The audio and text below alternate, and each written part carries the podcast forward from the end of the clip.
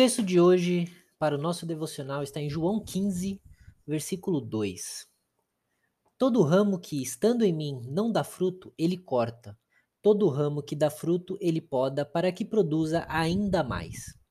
No texto de hoje, nós vemos Jesus lidando com dois tipos de seguidores, ou seja, dois tipos de ramos, segundo a analogia utilizada por ele. Os que não dão frutos, não produzem boas obras, que são os frutos aqui nesse caso, e os que dão bons frutos, que são os que vivem produzindo para Deus. Uh, repare que ele diz que ambos os grupos estão nele. Ambos os grupos se nomeiam seguidores e admiradores de Jesus. Mas somente um é podado para que produza mais frutos.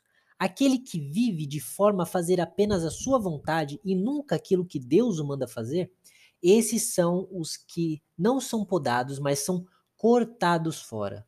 O cortar fora é simplesmente uma analogia para o juízo de Deus para o dia em que ele separará os bons servos dos maus servos, mas também pode ser entendido como um completo afastamento entre o ramo e o próprio Jesus aqui e agora, no caso de excomunhão, no caso de afastamento completo da comunhão entre o irmão e a igreja.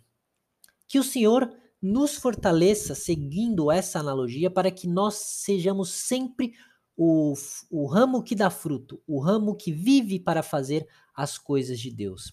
Que Ele nos ajude a dar bons frutos e que nos pode para que venhamos dar ainda mais frutos a partir daqueles que já temos dado. E que não sejamos aqueles que se julgam amigos de Deus, que se julgam parte da igreja, mas que na verdade há muito tempo já deixaram de dar os seus frutos e agora, infelizmente, estão apenas aguardando o dia de serem cortados fora. Amém.